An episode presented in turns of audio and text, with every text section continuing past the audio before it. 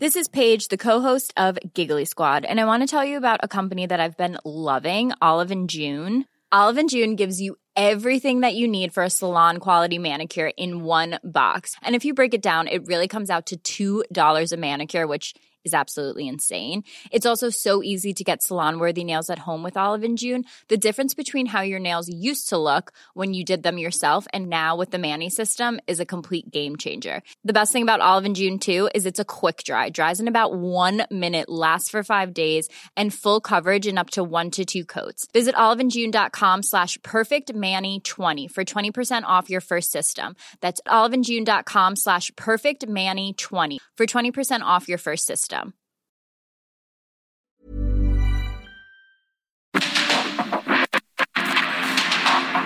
Porque el mundo actual no se entendería sin la economía, las finanzas y los negocios. Acompaña a Mario Maldonado, el columnista de negocios más joven y objetivo del periodismo financiero en su programa.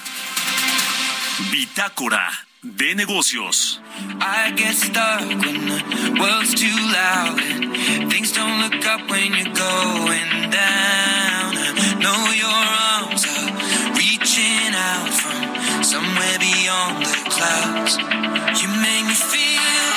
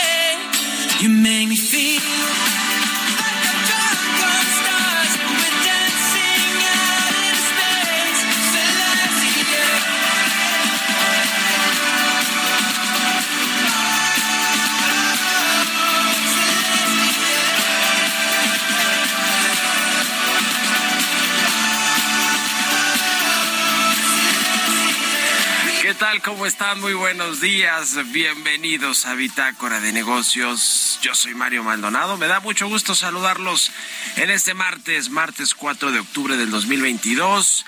Estamos transmitiendo en vivo como todos los días aquí en la cabina del Heraldo Radio. Muchas gracias por acompañarnos en punto de las 6 de la mañana que abrimos la barra informativa del Heraldo. Muchas gracias a todos los que nos escuchan aquí en el Valle de México y en, en la capital del país, en los alrededores por el 98.5 de FM, a quienes nos siguen en Monterrey, en Guadalajara, en Oaxaca, en Tijuana, en Tuxtla Gutiérrez, en el resto del país a través de las estaciones hermanas de El Heraldo Radio. Gracias, gracias a quienes escuchan también el podcast a cualquier hora del día. Bueno, comenzamos este martes, como todos los días, con un poquito de música antes de entrarle a la información. Estamos escuchando esta semana canciones de los llamados actuales reyes del pop y esta que escuchamos de fondo es de Ed Sheeran, se llama Celestial. Es una canción que lanzó como sencillo el 29 de septiembre de 2022 este cantante británico. Y bueno, la vamos a estar escuchando hoy aquí en Bitácora de Negocios. Le entramos, le entramos ahora sí a la información. Vamos a hablar con Roberto Aguilar los temas financieros más relevantes. Las bolsas prolongan ganancias por ambiente global más positivo, pero sería efímero. Pese a dudas financieras, acciones de Credit Suisse suben y Estados Unidos y México amplían plazo para discutir la política energética.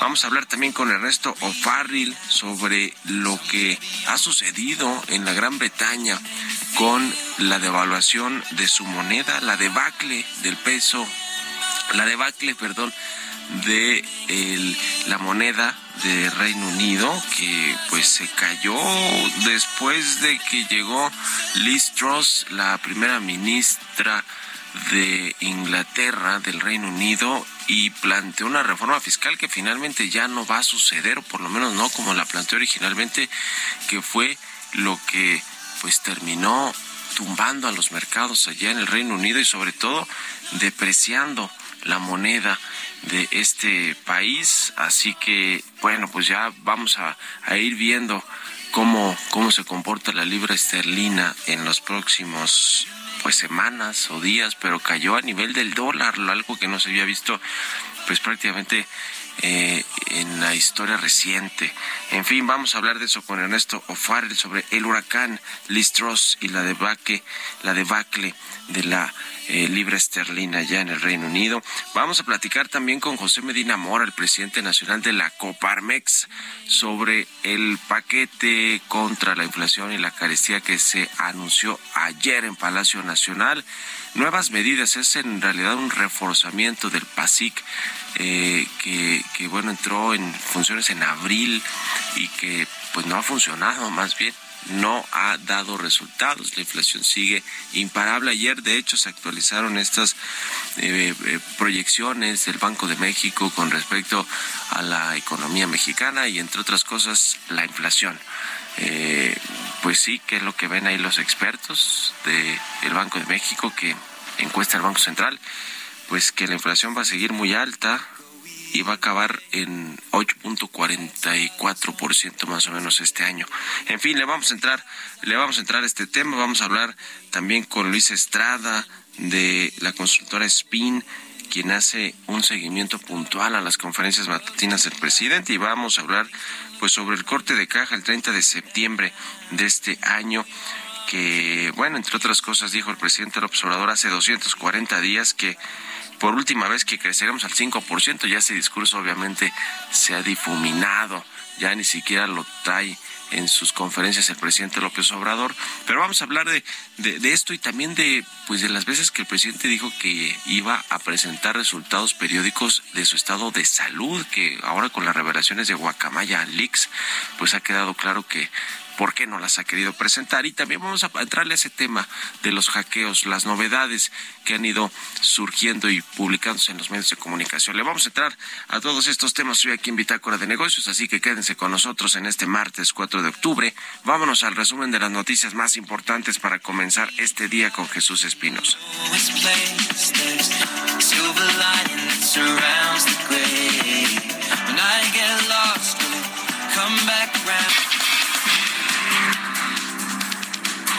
Gobierno del presidente Andrés Manuel López Obrador firmó la mañana de este lunes un nuevo acuerdo con empresarios productores para ampliar el paquete contra la inflación y la carestía, con el compromiso de que 24 productos de la canasta básica se mantengan en 1.039 pesos hasta el 28 de febrero de 2023. Lo de hoy fue muy importante, este acuerdo, que yo espero eh, va a tener buenos resultados. Si notamos que podemos bajar la inflación, si hay una tendencia a la baja, ya podemos empezar al análisis sobre el aumento, el monto más que nada, porque sí va a haber aumento, pero el monto que tenga que ver con justicia y al mismo tiempo que no nos vaya a agravar la inflación. Por su parte, el secretario de Hacienda, Rogelio Ramírez de la O, señaló que las empresas serán responsables de verificar que los alimentos e insumos que importen sean de calidad y se encuentren libres de contingencias tanto sanitarias como de cualquier otra índole. Calificó al nuevo programa como un apretón de tuercas contra la inflación. Las empresas aquí firmantes y el gobierno estamos de acuerdo en aceptar la tarea de verificación de la Procuraduría Federal del Consumidor y en que dicha dependencia dependa, tenga suficiente autoridad y facultad de fiscalización y sanción en aquellos casos en donde se detecten abusos en todas y cualesquiera de las etapas de la cadena de intermediación y distribución de alimentos. El gobierno revisará permanentemente el desempeño de este acuerdo en reuniones con las empresas. También el presidente Andrés Manuel López Obrador dijo la mañana de este lunes que el aumento del salario mínimo que espera pactar el gobierno con empresarios y sindicatos será definido de acuerdo al comportamiento de la inflación. México seguirá la dinámica recesiva de su socio comercial Estados Unidos, por lo que se advierte una desaceleración en el crecimiento de su economía. El PIB de México crecerá 1.8% en 2022 y 1.4% en 2023, de acuerdo con estimados de la Conferencia de las Naciones Unidas sobre Comercio y Desarrollo, lo que indica que su recuperación a niveles antes de la pandemia será hasta 2024. La Secretaría del Trabajo y Previsión Social inició la última fase de la reforma laboral en la cual permitirá a los empleadores y trabajadores el acceso de la justicia sin la necesidad de recurrir al denominado coyotaje.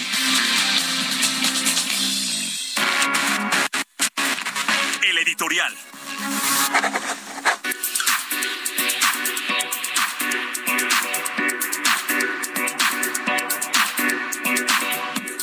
Pues se anunció este nuevo paquete de eh, medidas para tratar de contener la inflación, la carestía, como le dice el presidente López Obrador, en el contexto en el que le decía el Banco de México con esta encuesta, este, eh, pues eh, esas preguntas que le hace a los especialistas, a los economistas del sector privado, a los expertos, pues lo que advierten es que vamos a seguir teniendo presiones inflacionarias y pues la herramienta principal para contrarrestarlas es la política monetaria, las tasas de interés que seguirán aumentando. Y ya veremos el dato de, de, esta semana de la inflación completa de todo el mes de septiembre, pero esta encuesta, le decía que levanta Banco de México, en el consenso de los analistas es que la expectativa para el cierre de este año es de 8.44%, subió del 8.13 previo a 8.44%, es decir, si, seguirá habiendo presiones y en lo que tiene que ver ya puntualmente con el PASIC 2.0 que busca bajar en 8% el precio de la canasta básica de los mismos 24 productos. Eso estuvo interesante. No se sumaron más productos, sino se siguió poniendo el énfasis en estos 24 productos que buscan que se congelen ahora sí los aumentos de precios por lo menos hasta el próximo año, hasta febrero del próximo año, que lo que pueden, eh, lo que podemos esperar los consumidores en febrero del próximo año es que haya un aumento y quizá muy fuerte, porque se contuvo todo ese, ese eh, incremento de los precios. Eh, en fin, es un tema que pues son buenas intenciones, como digo hoy al final de mi columna en el Universal, son buenas intenciones, una buena fotografía ayer con todos los representantes empresariales allá en Palacio Nacional. El tema es que pues no es tan fácil de de controlar la inflación en México ni en el mundo. Y como ya dijo el Banco de México, se prevé hasta el 2024, la segunda mitad, que llegue a este rango deseable del 3%. ¿Ustedes qué opinan? Escríbanme en Twitter, arroba Mario Mal y en la cuenta arroba Heraldo de México. Economía y mercados.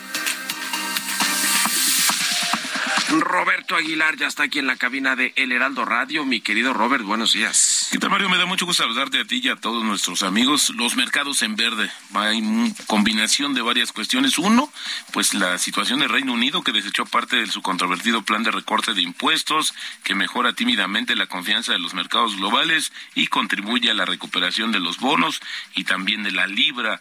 El Banco Central de Australia alimentó la sensación de alivio en los mercados, sorprendiendo al elevar las tasas solo un cuarto de punto, menos de lo que se esperaba, justamente se esperaba medio punto porcentual. Y bueno, pues ayer las acciones de Wall Street cerraron con fuertes alzas, ya que datos mostraron que la actividad manufacturera aumentó en septiembre a su ritmo más lento en casi dos años y medio, ya que los nuevos pedidos se contrajeron porque el alza de las tasas se enfrió justamente la demanda. Así los datos económicos, Mario, por contrario que parezca, fueron peores de lo esperado, lo que representa una buena noticia para los mercados de valores, porque animaría a la Reserva Federal a ser menos agresivas, menos agresiva con el alza de sus tasas de referencia. También te comento que el consejero delegado de Santander, José Antonio Álvarez, dijo que la liquidez en el sector bancario es extraordinariamente alta y que por lo tanto no ve riesgos de contagio en el sector. Ayer Credit Suisse sufrió un desplome de que llegó hasta 11.5% y sus bonos alcanzaron mínimos históricos antes de recuperar parte de las pérdidas en el contexto de la preocupación por la capacidad de la entidad crediticia para reestructurar su negocio sin pedir más dinero, por lo menos tensa calma ahora con el tema de Credit Suisse. También te comento que la recesión mundial puede evitarse si las políticas fiscales de los gobiernos fueran coherentes con el endurecimiento de la política monetaria, pero es probable que haya países que caigan en recesión el próximo año. Esto lo advirtió justamente la directora general, la directora gerente del Fondo Monetario Internacional, Cristalina Georgieva. Y bueno, las conversaciones para resolver una disputa entre Estados Unidos y México sobre políticas energéticas se van a extender más allá de un periodo de consulta inicial que venció ayer, por cierto, mientras las partes reducen las diferencias. Y bueno, también fíjate, Mario, que los Países Bajos anunciaron que van a sacrificar más de 10 mil, 100 mil pollos tras la detención de una cepa altamente infecciosa de gripe aviar. En el último mes se han registrado 15 casos de esta forma de gripe aviar altamente letal en los Países Bajos, tras la decena de casos registradas a principios de año. En Francia también se, ha, se produjo el resurgimiento de los casos tras haber, tras haber sufrido la peor oleada de gripe aviar de su historia a principios de este año.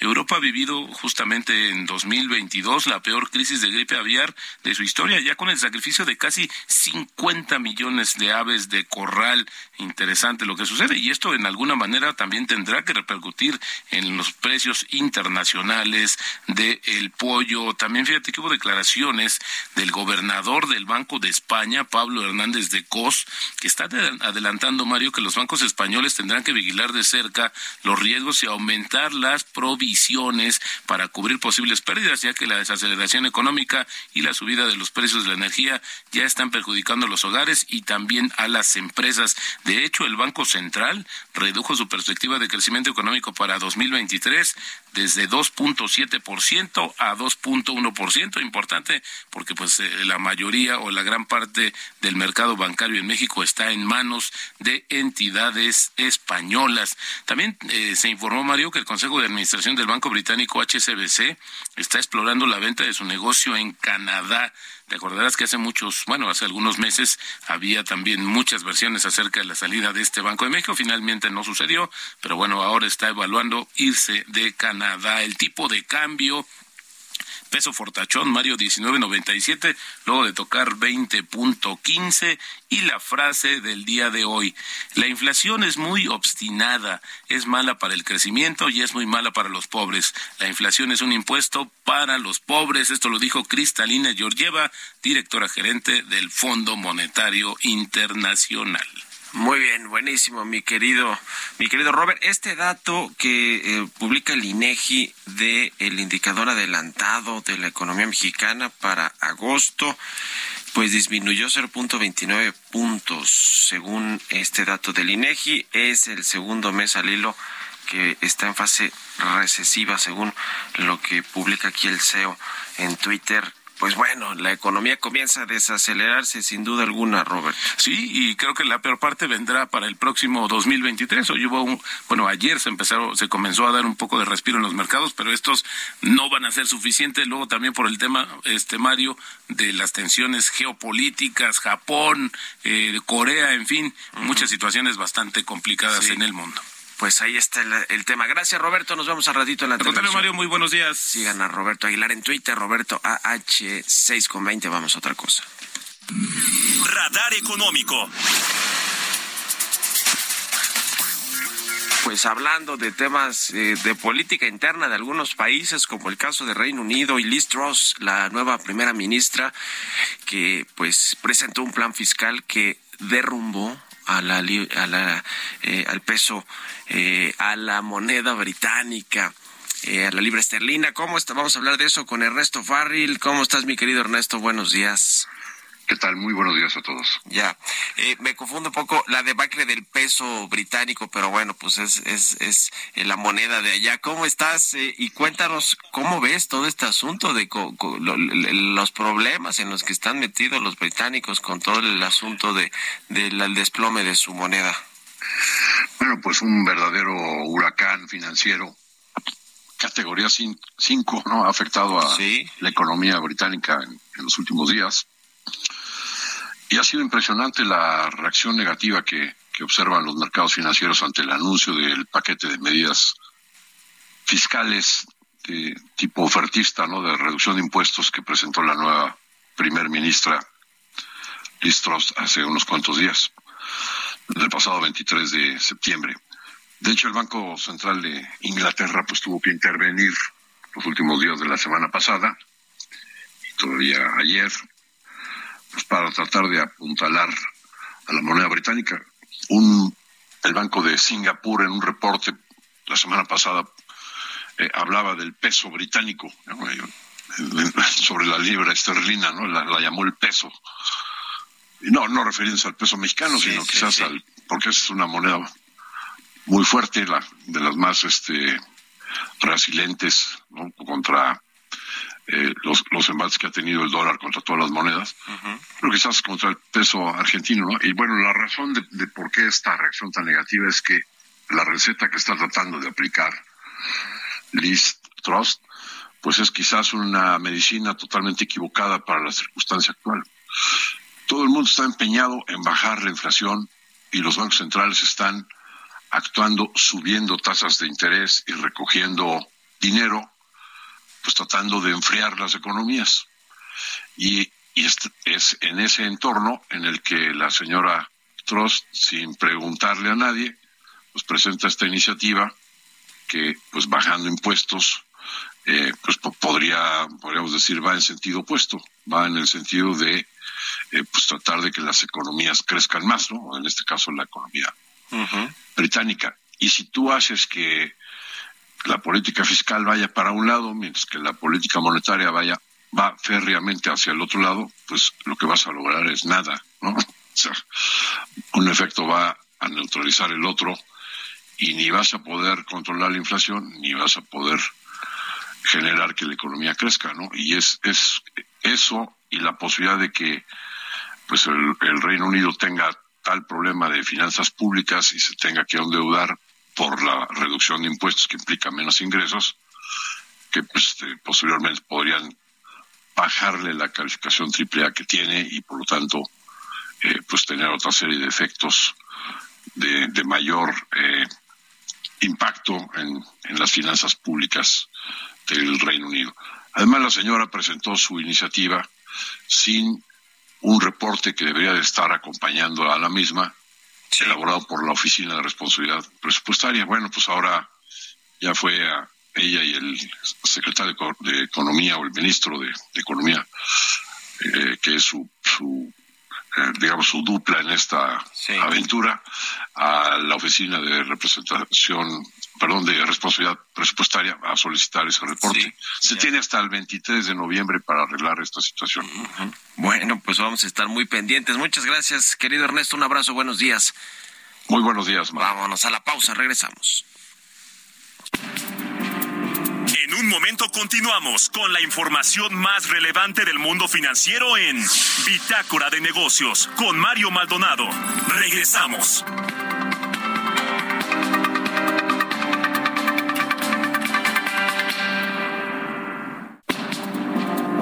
Estamos de vuelta en Bitácora de Negocios con Mario Maldonado. I get stuck when the world's too loud and things don't look up when you're going down. I know your arms are reaching out from somewhere beyond the clouds. You make me feel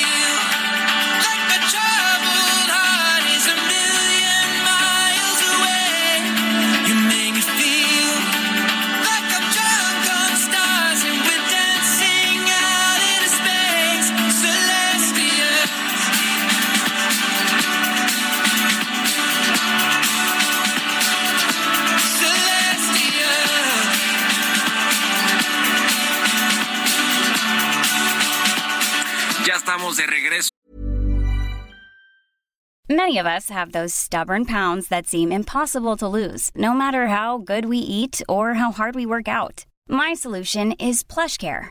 PlushCare is a leading telehealth provider with doctors who are there for you day and night to partner with you in your weight loss journey. They can prescribe FDA-approved weight loss medications like Wagovi and Zeppound for those who qualify. Plus, they accept most insurance plans. To get started, visit plushcare.com slash weight loss. That's plushcare.com slash weight loss. Aquí en Bitácora de Negocios son las 6 de la mañana con 31 minutos, tiempo del centro de México. Y regresamos escuchando un poquito de música antes de irnos con la segunda parte de la información aquí en el programa. Estamos escuchando esta semana canciones de los llamados actuales reyes del pop. Escuchamos a Ed Sheeran, la canción se llama Celestial. Es una canción que se lanzó como sencillo en septiembre de este año, es de lo más nuevo de este cantante británico que pues es de los más conocidos más famosos y más escuchados, en está en las listas de, de popularidad eh, del mundo, siempre entre lo más escuchado, este cantante Ed Sheeran. Bueno, vámonos al segundo resumen de noticias con Jesús Espinosa.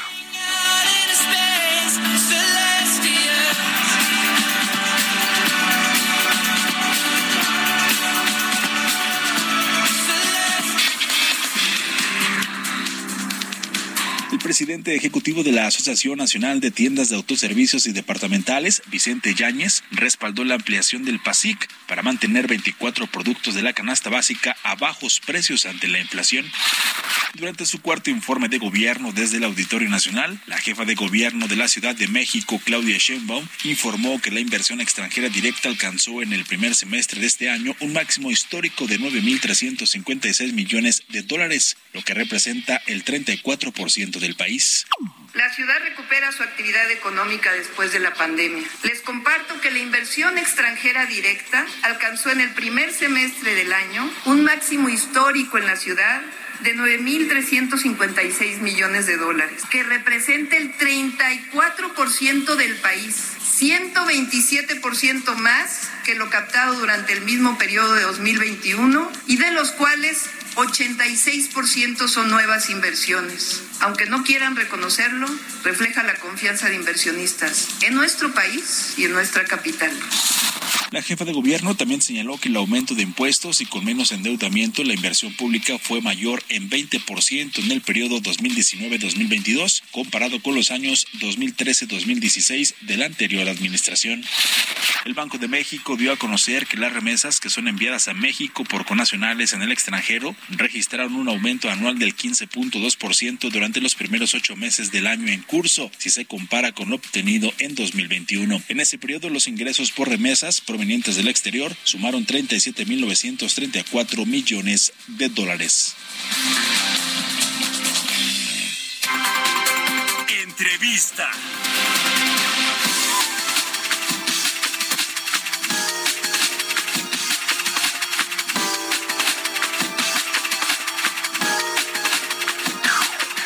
Bien, pues ya le comentaba que se anunció ayer en Palacio Nacional este nuevo acuerdo entre los empresarios y el eh, gobierno federal, este PASIC 2.0 que busca contrarrestar la inflación en la medida de lo posible, porque no, no es tan fácil, no es como que de un plumazo se puede hacer esto. Eh, hay medidas extraordinarias, eso sí, eh, que el gobierno anunció, ya había anunciado algún tema, pues que tiene que ver con las tarifas que se cobran en los eh, para el transporte terrestre, marítimo, ferroviario. También se anunció ahora que las empresas van a poder tener estos permisos para importar productos alimenticios como parte de las medidas eh, que se acordaron, aunque bueno, pues ahí está en entredicho lo que va a suceder con el Senacica, con quien, con la COFEPRIS, quienes en teoría pues tienen que regular y aprobar toda la los alimentos que se importen en México. En fin, ahora pues, en, en, en, pro de querer hacerlo todo muy rápido y que haya disponibilidad, que haya oferta de, de, de productos y de materias primas, pues parece que se, se, se, descuidaría un poquito todo este asunto de, de, de lo que tiene que ver con la sanidad de los productos con la revisión puntual, que es lo que hace Senacica y Cofepris, pero, pero bueno, pues hay buenas intenciones y de esto vamos a platicar, de esto y de otras cosas como el salario mínimo, vamos a platicar con José Medina Mora, presidente nacional de Coparmex. ¿Cómo estás, José? Buenos días. Muy buenos días, Mario. Qué gusto saludarte. Igualmente. Pues primero, sobre lo que se anunció ayer en, en el PASIC 2.0, ¿qué, ¿qué te parece? ¿Va a funcionar? Porque esa es la gran pregunta, ¿no? ¿Va a tener incidencia en el índice de precio al consumidor, que es la inflación?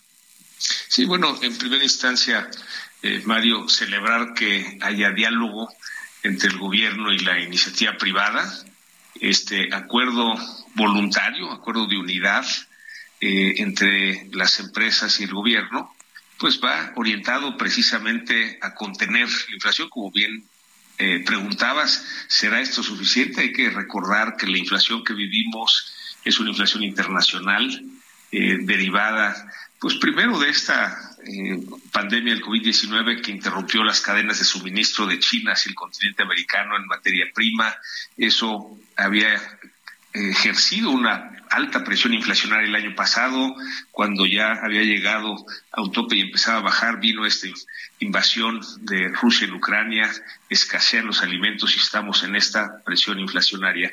Pues parece que la mejor manera de ver qué tanto puede funcionar es qué pasaría si no existiera el PASIC. Llevamos cinco meses con este acuerdo de unidad y lo que el análisis que hacemos, Mario, es que de no haber existido este acuerdo, estaríamos hablando de inflaciones no de 8.7 como la que tenemos, que si bien es cierto es alta, que si no existiera el PASIC estaríamos en inflaciones del 12 al 13%. Esa es la, contención que se ha podido hacer. Eh, desde luego, eh, se quisiera el que pudiera bajar esa inflación.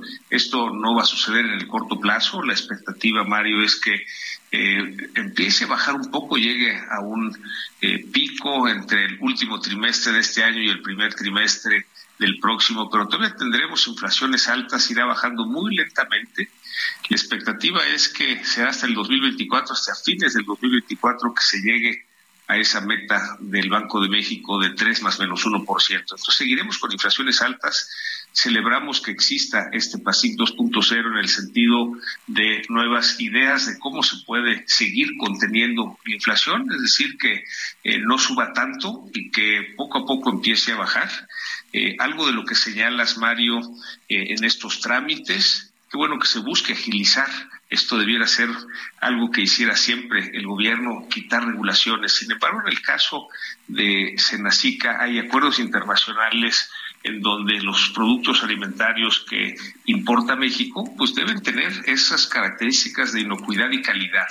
El hecho de que se brinque ese trámite eh, pudiera tener restricciones, en, digamos, fallas en los acuerdos internacionales que tenemos firmados con los países que pudiera generar que se pusieran, eh, digamos, topes a exportaciones mexicanas de alimentos. Es decir, estamos en, en, diálogo con la Secretaría de Hacienda precisamente para evaluar esos riesgos. Si bien es cierto que bueno que se agilice esta importación de productos, porque al haber más productos, la eh, tendencia al haber más oferta es que bajen los precios y esa es un poco la expectativa eh, que se tiene, pero sí tenemos que cumplir con los requisitos de inocuidad y calidad por los acuerdos internacionales que ha firmado México.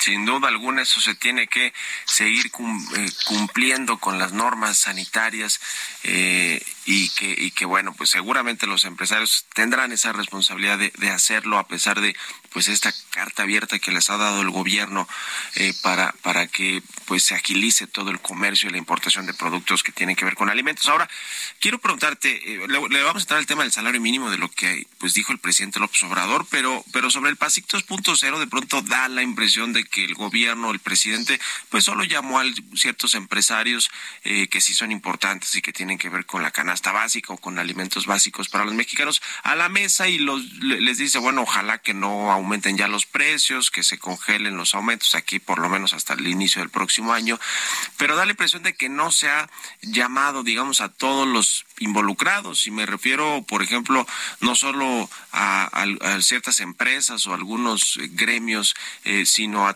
no han sentado a la mesa a todos, ¿no? Y, entre ellos me refiero también a los patrones, es decir, a, la, a la Coparmex para ver en conjunto cómo se le da una buena salida a todo este asunto de la inflación, es decir, un plan mucho más integral que solamente hacerlo con algunas empresas y pues con algunos productos y ya hemos visto que en realidad no ha funcionado tan bien como lo esperaba el gobierno y las empresas. ¿Tú crees que hace falta que, que haya una un, un llamado, digamos, mucho más amplio, una estrategia más amplia entre, entre todos para intentar contener este asunto de la inflación?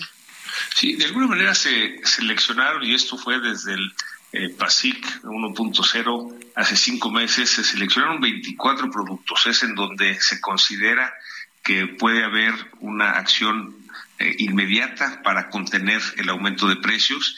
Y desde luego las empresas que se invitan están relacionadas tanto en la producción como en la distribución de esos 24 productos eh, sí hay diálogo con eh, los organismos empresariales, sin embargo, lo que planteamos es que tiene que haber un diálogo mayor, es decir, un estudio en profundidad eh, de las consecuencias, por ejemplo, de que se brinque este requisito de Senacica, eh, qué es lo que pudiera afectar en los tratados internacionales que ha firmado México.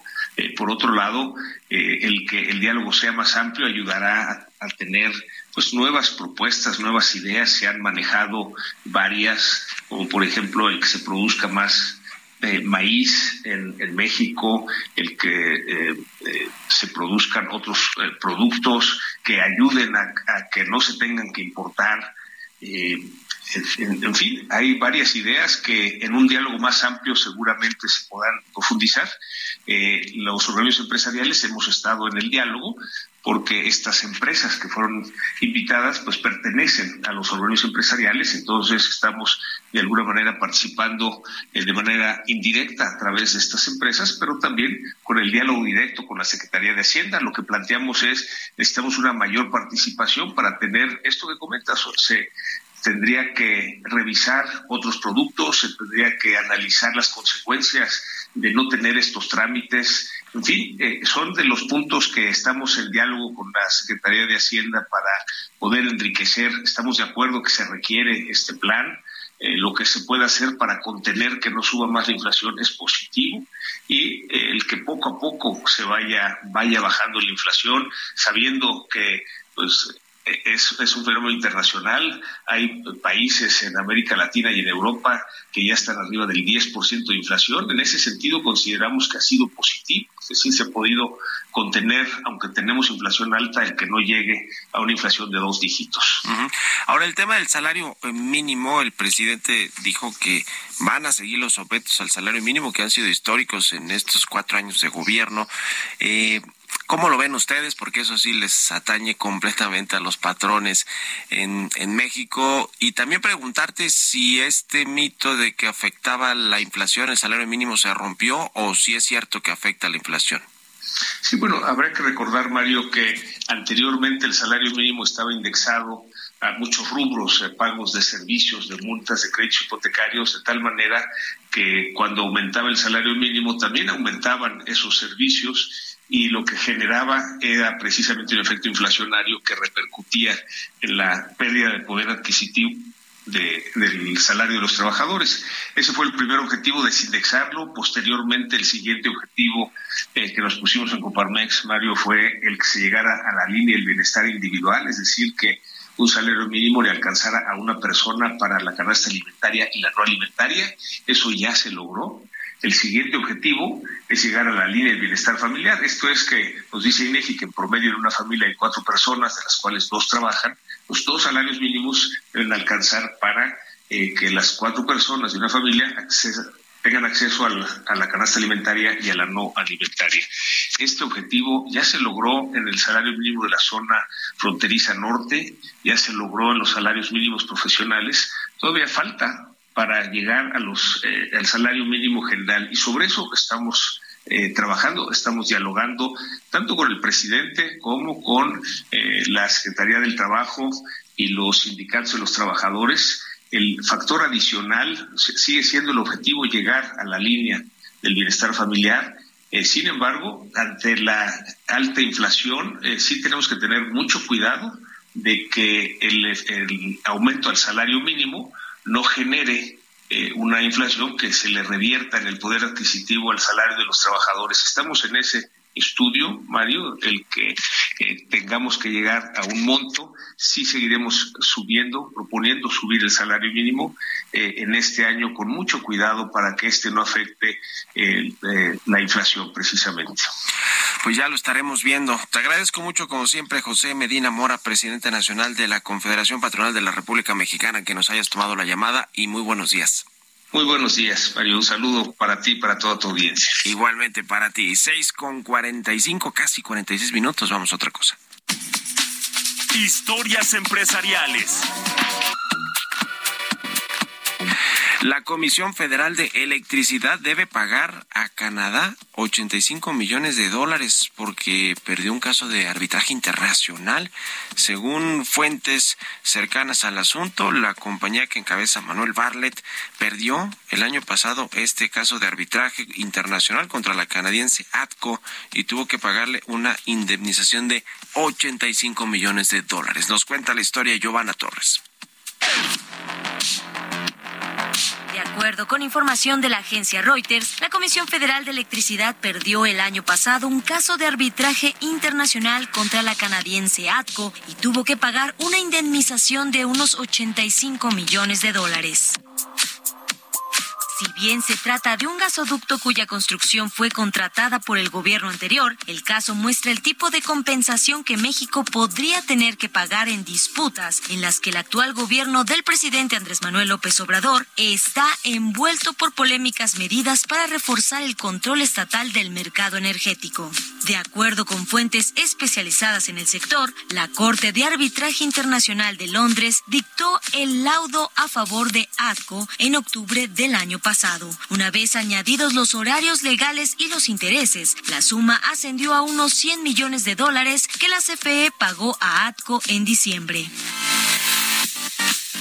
Un portavoz de la compañía señaló que ATCO no podía tocar el tema debido a sus relaciones contractuales con la Comisión Federal de Electricidad y añadió que seguía comprometida con la búsqueda de soluciones energéticas eficientes y de bajas emisiones en México. El tribunal declinó hacer comentarios y la CFE no respondió a solicitudes de comentarios. La firma persiguió el arbitraje porque después de que el presidente López Obrador asumió el poder en 2018, la CFE canceló un contrato firmado con la firma canadiense en la administración pasada para construir un gasoducto cerca de la ciudad central Tula con el argumento de que la obra estaba incompleta. La empresa canadiense argumentó que México no había hecho lo suficiente para permitirle completar el gasoducto y el tribunal le dio la razón. Para Bitácora de Negocios, Giovanna Torres.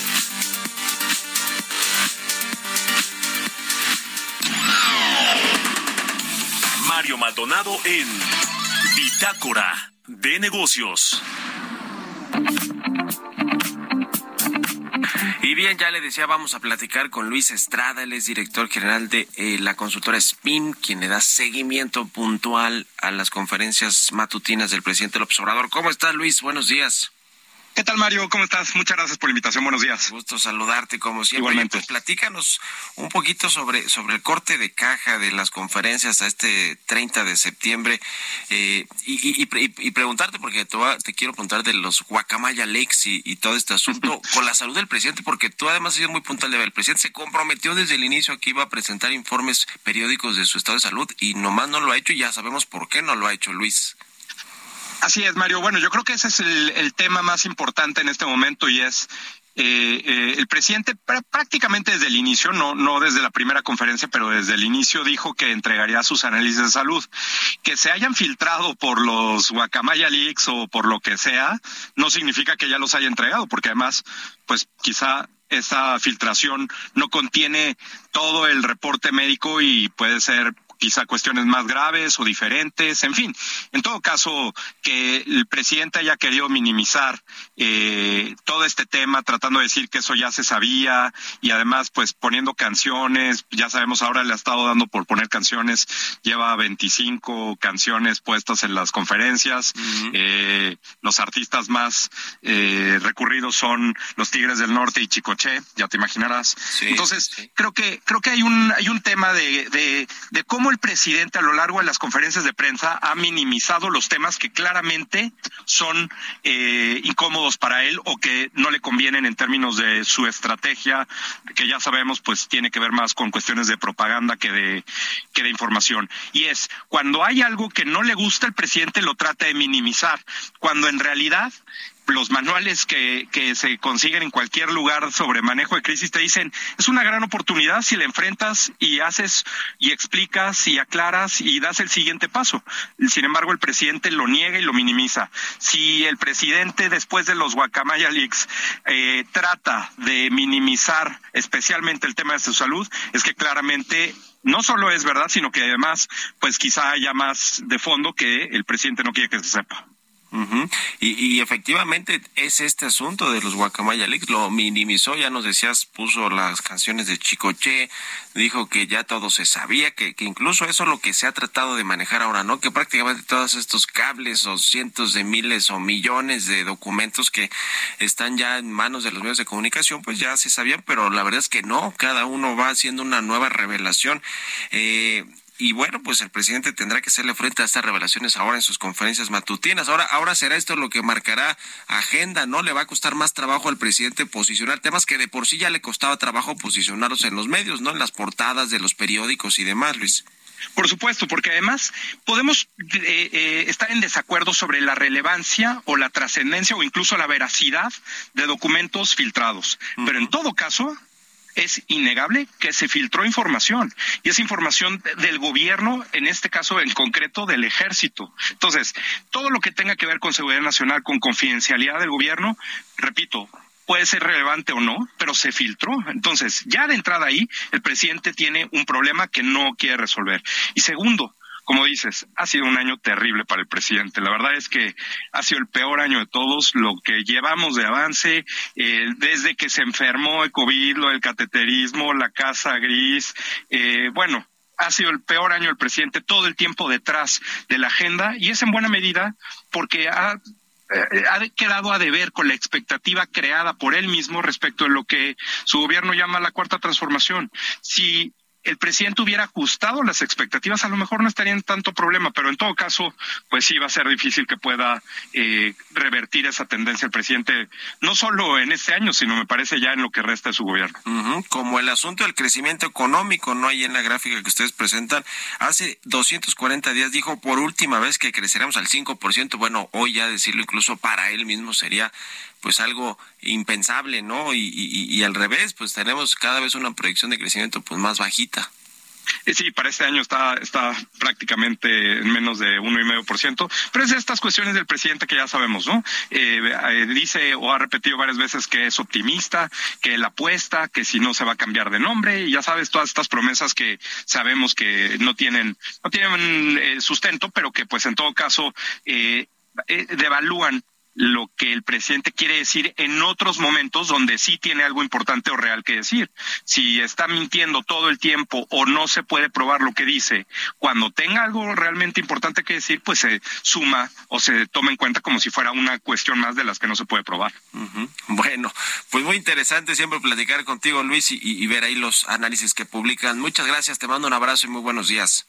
Igualmente, gracias Mario, muy buenos días, un saludo es Luis Estrada, director general de SPIN, que además tiene un libro muy interesante que se llama El Imperio de los Otros Datos, precisamente pues el seguimiento que ha hecho a las conferencias del presidente y a todo lo que ha sido este sexenio del presidente López Obrador estos cuatro años. Nos despedimos con esto, muchísimas gracias por habernos acompañado este martes aquí en Bitácora de Negocios. Se quedan en estas frecuencias del Heraldo Radio con Sergio Sarmiento y Lupita Juárez. Nosotros nos vamos a la televisión, al canal 8 de la televisión abierta, las noticias de la mañana y nos escuchamos aquí mañana tempranito a las 6 muy buenos días.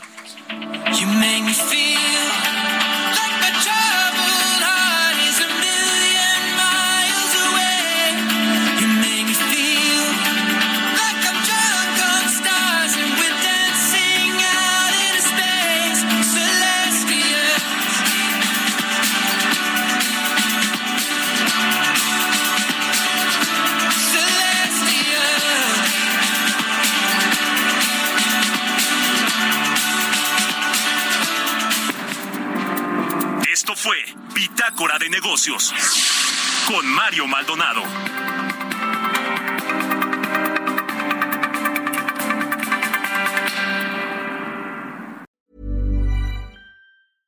Mom deserves the best, and there's no better place to shop for Mother's Day than Whole Foods Market. They're your destination for unbeatable savings, from premium gifts to show-stopping flowers and irresistible desserts. Start by saving 33% with Prime on all body care and candles. Then get a 15-stem bunch of tulips for just $9.99 each with Prime. Round out Mom's menu with festive rosé, irresistible berry chantilly cake, and more special treats. Come celebrate Mother's Day at Whole Foods Market.